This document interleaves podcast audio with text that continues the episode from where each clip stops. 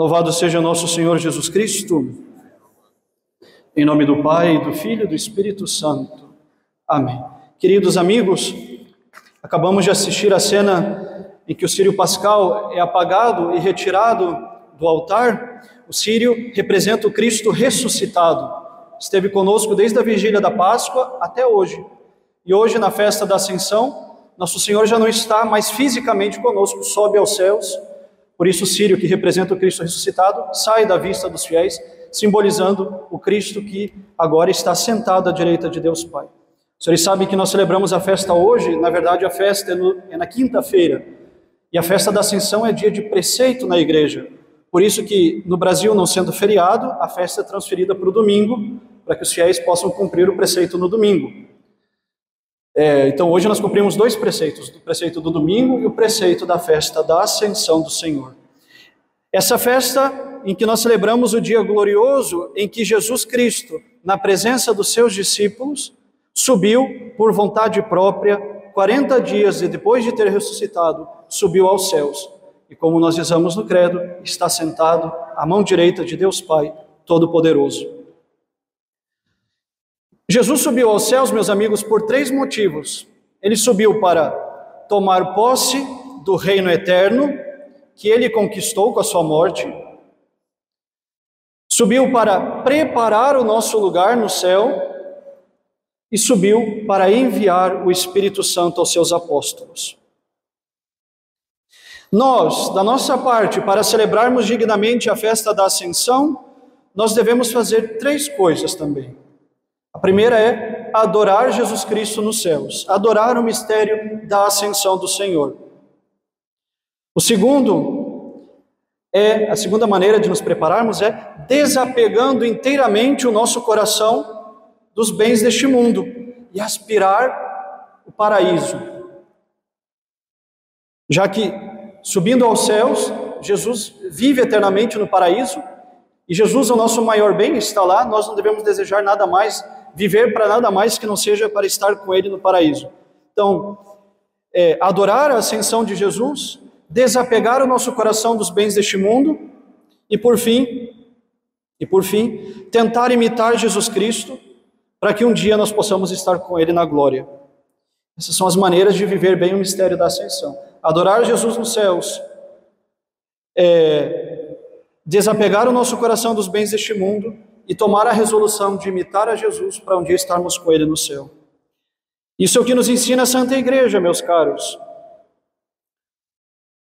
Mas vejam, com muita frequência, os fiéis católicos não sabem falar sobre a festa da Ascensão do Senhor. Se eu fosse um pouquinho mais carismático, escolhesse alguém dentre aqui, chamasse aqui na frente agora e perguntasse: por que motivos a festa da Ascensão é importante?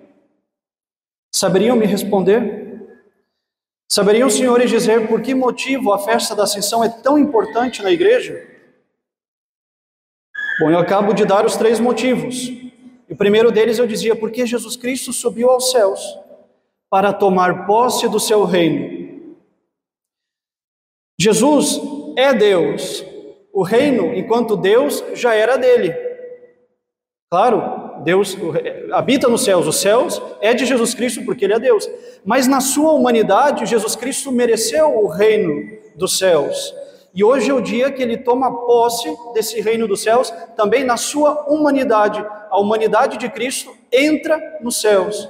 É a primeira vez que a humanidade entra nos céus. Não havia um ser humano no céu ainda. E Jesus Cristo, sendo Deus e homem, entra nos céus, homem, hoje. E aí ele toma posse daquilo que ele mereceu pela sua paixão e morte na cruz, pela obra que ele cumpriu. A recompensa da humanidade do Cristo é, claro, o próprio céu. E assim Jesus foi elevado hoje acima dos anjos e acima de toda criatura para ser Senhor, não só Deus na sua divindade, mas também na sua humanidade, de toda a criação e ser Senhor de toda a glória. Vejam que bonito para sempre, para sempre, a humanidade de Jesus estará unida à sua divindade. E no dia da sua ascensão aos céus, é justamente o dia em que ela toma posse desse céu. O corpo glorioso e ressuscitado de nosso Senhor hoje abre a toda a humanidade as portas do paraíso. Jesus Cristo, meus amigos, nos ensina a nossa fé, foi o primeiro homem a entrar no céu. Então quer dizer que até lá, até hoje, os patriarcas, os santos do Antigo Testamento, os justos, São José, esperavam no limbo o momento em que Cristo os traria para o céu. E hoje é esse dia. Se nós não sabemos nos alegrar, e pense na alegria de São José, pense na alegria de Adão e Eva, pense na alegria de Moisés, os patriarcas, ao ver Jesus hoje levá-los ao céu. Jesus Cristo é o primeiro a entrar na sua humanidade e toda a corte dos santos do Antigo Testamento vai com ele. Por esse motivo, em primeiro lugar, a festa da Ascensão é tão importante, porque é o dia em que a humanidade entra no céu, a humanidade do Cristo e junto dela os demais que aguardavam esse momento. E justamente pelo fato da humanidade agora entrar no céu é que existe um segundo motivo pelo qual a ascensão é tão importante que é este, que Jesus Cristo subiu aos céus para nos preparar um lugar a cada um de nós. Jesus subiu aos céus agora para preparar o nosso lugar. A todos nós, homens e mulheres de boa vontade, que vivem na graça de Deus, que morrem na graça de Deus, haverá um lugar no céu esperando depois que nós também completarmos a nossa vida aqui nesse mundo. Para cada um de nós haverá esse lugar.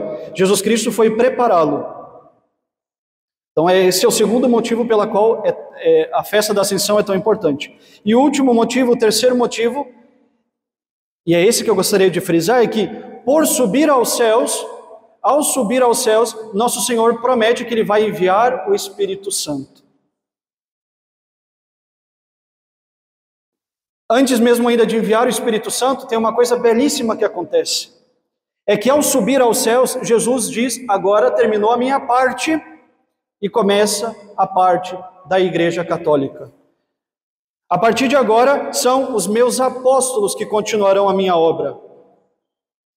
Ao subir aos céus, Jesus dá início ao chamado tempo da Igreja Católica, um tempo que só terminará no fim do mundo, quando ele voltar. Até lá será o reino e o tempo da Igreja Católica. Esse tempo iniciou-se com Jesus quando ele subiu aos céus. Vejam, perguntem-se, quais foram as últimas palavras que Jesus disse? Eu acabei de ler no Evangelho aqui. Quais foram as últimas palavras que nosso Senhor disse quando subiu aos céus? Jesus disse aos apóstolos: Ide e ensinai todas as nações. Quem crer em vocês, em vocês, será salvo. Quem não crer será condenado. A última palavra de Jesus é condenado. Jesus, o paz e amor, não existe. Nosso Senhor deixou muito clara a condição para ir para o céu: é se colocar no reino que ele instituiu, a Santa Igreja Católica. Quem crer em vocês, apóstolos, será salvo, quem não crer será condenado. Jesus subiu, mas deixou a Santa Igreja. E de uma certa maneira, a festa da Ascensão esmaga então aquilo que nós podemos chamar de recalque protestante. A festa da Ascensão, ela destrói, vamos dizer assim, a inveja demoníaca que sentem todas as seitas em relação à Igreja Católica. Porque hoje, e é motivo de glória e triunfo para nós cristãos, isso sempre fez a glória do homem, é, sobretudo do homem medieval, e continua fazendo de quem tem fé. Na sociedade isso era muito claro, a ordem que Jesus Cristo deixou no dia da sua ascensão confirma que ele escolheu e fundou sim uma sociedade em seus apóstolos. Jesus escolheu seus apóstolos e deixou Pedro como responsável, responsável por essa sociedade. Jesus fundou sim uma igreja, fundou sim uma sociedade. E o que recalca e faz inveja aos protestantes é que Jesus não disse para Lutero ficar no lugar, e ficar responsável por essa sociedade. Jesus não disse para o Valdomiro Santiago, para o Edir Macedo, para o rei da Inglaterra, chefe da igreja anglicana, não disse para a irmã Nair do Instagram, Jesus não disse para nenhum desses, Jesus disse para Pedro ficar responsável pela sociedade dele. E o Papa é Pedro, é o sucessor de Pedro. Nosso Senhor inicia com a sua ascensão o tempo da Santa Igreja. E justamente Como é que a igreja ia se construir sobre homens como Pedro, que negaram três vezes Jesus? Ou os medrosos dos apóstolos que fugiram na hora da cruz? Foi justamente para que eles tiverem força e coragem de anunciar o reino de Deus, de converter a humanidade, de pregar o evangelho aos quatro cantos da terra, que nosso Senhor prometeu que ele subiria aos céus e enviaria o, Espírito Santo para dar força e para fazê-los lembrarem-se daquilo que Jesus ensinou, para que eles também pudessem ensinar. Então percebam, meus amigos, que tem uma ligação muito forte entre a festa de hoje, a da Ascensão, e a festa do domingo que vem, a festa de Pentecostes. Jesus sobe aos céus hoje para enviar o Espírito Santo no Pentecostes, para ele dar força à Igreja Católica. Por isso, o Espírito Santo é a festa do batismo da igreja. A igreja foi batizada no Espírito Santo. E aqui nós temos que lamentar com bastante pesar que a maior parte dos cristãos não sabe dar valor à festa de Pentecostes.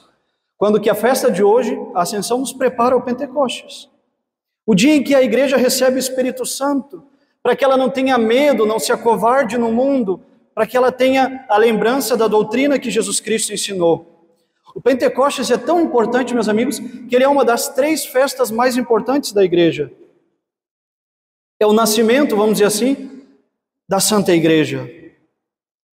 E aí a igreja nos pede, no Catecismo de São Pio X, por exemplo, que nós iniciemos no dia de hoje, na verdade na quinta-feira, quando era a festa da Ascensão, um tempo de preparação verdadeira para a festa de Pentecostes. Então eu também lhes convido nesses irmãos caríssimos a iniciarem, se não começaram, um tempo de preparação ao Pentecostes. Preparem-se para o domingo que vem, como os apóstolos se prepararam no cenáculo depois que Jesus subiu aos céus. Como bons católicos, vocês sabem. Ele subiu, o que aconteceu depois? Eles foram para o cenáculo, ainda tinham um pouco de medo dos judeus, e esperaram no cenáculo o envio do Espírito Santo. Nosso Senhor também mandou isso. Esperaram lá. E que sentimentos eles tinham da ascensão até o Pentecostes? Esses são os sentimentos que devem nos preparar à festa do domingo que vem. Primeiro sentimento para se preparar bem para o Pentecostes: recolhimento. Recolhimento. Os apóstolos, junto da Virgem Maria, se recolheram em Pentecostes.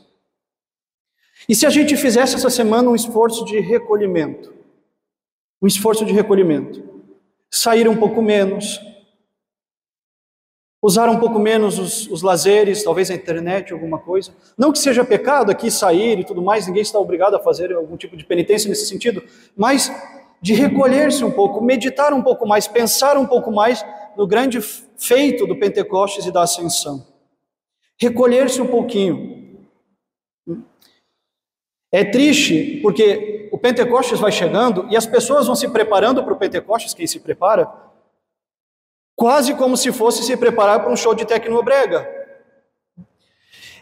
É, é vigília com exagero sentimentalista, com bateria, com pseudo-orações em línguas, pseudo-repouso no Espírito Santo, é histeria religiosa, e no fundo falta o sentimento que melhor animava os apóstolos na preparação para a festa de Pentecostes: recolhimento, recolher-se e, por fim, rezar. É um tempo de oração essa semana. E aqui vale muito a pena, então, fazer novenas. Fazer novenas ao Espírito Santo. Quem não começou, que comece agora. Acompanhe, faça alguma, faça alguma resolução, quem sabe rezar o Veni Creator todos os dias, o Vinde Espírito Santo, todos os dias até Pentecostes. Porque é tempo de oração. E vejam, o Espírito Santo veio para dar força aos apóstolos, porque eles tinham medo de anunciar o Evangelho, faltava coragem.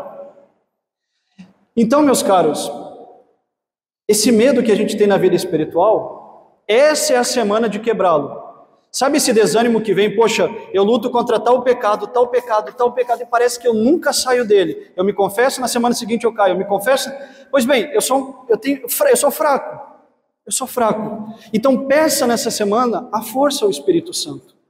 Peça nessa semana que o Espírito Santo lhe dê o dom da fortaleza, que ele lhe faça viver. Você já tem, foi, recebeu no batismo, na crisma, Faça peça ao Espírito Santo que ele faça viver na fortaleza. Peça a ele que lhe dê coragem, se você sabe que vai cair e tem medo por covardia de combater esse pecado, pois peça coragem. Reze nessa semana pedindo aquilo que só o Espírito Santo pode nos dar, a santificação.